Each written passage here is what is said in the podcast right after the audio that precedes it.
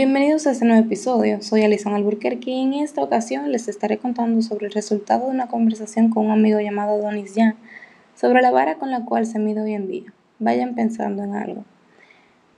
Todos sabemos que con el auge que tiene la tecnología y los medios de comunicación es poco probable que un adolescente, joven o adulto, no tenga al menos una red social. Y sí, pónganse a pensar cuál es la persona más joven que conocen que tiene una red social y si ronda por los 5 o 6 años, creo que las cosas están saliendo de control. Hablando de estadísticas, el 53%, o sea, la mitad de nuestro planeta, usa Internet y o alguna red social. Pero bueno, cayendo en la historia de nuestras vidas, podemos decir que la vara con la que se mide el éxito o popularidad de una persona radica en la cantidad de likes que éste pueda recibir. Quizás no todos se vuelvan locos por este fenómeno. Algunos solo consumen o toman las cosas con calma. Pero hablando a gran escala, existen miles y miles de empresas que funcionan con esto.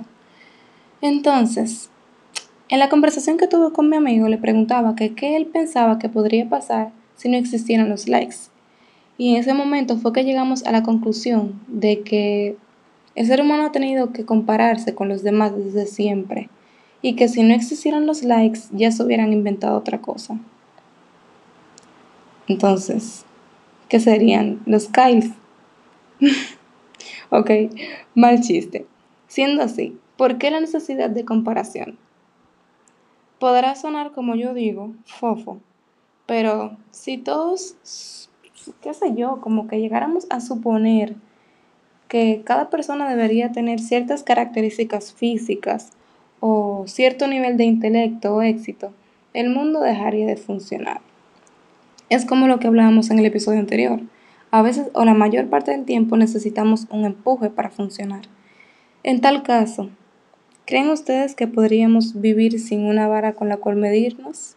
¿O podríamos vivir sin compararnos unos con otros? Aquí se queda esta cuestión y será hasta el próximo episodio.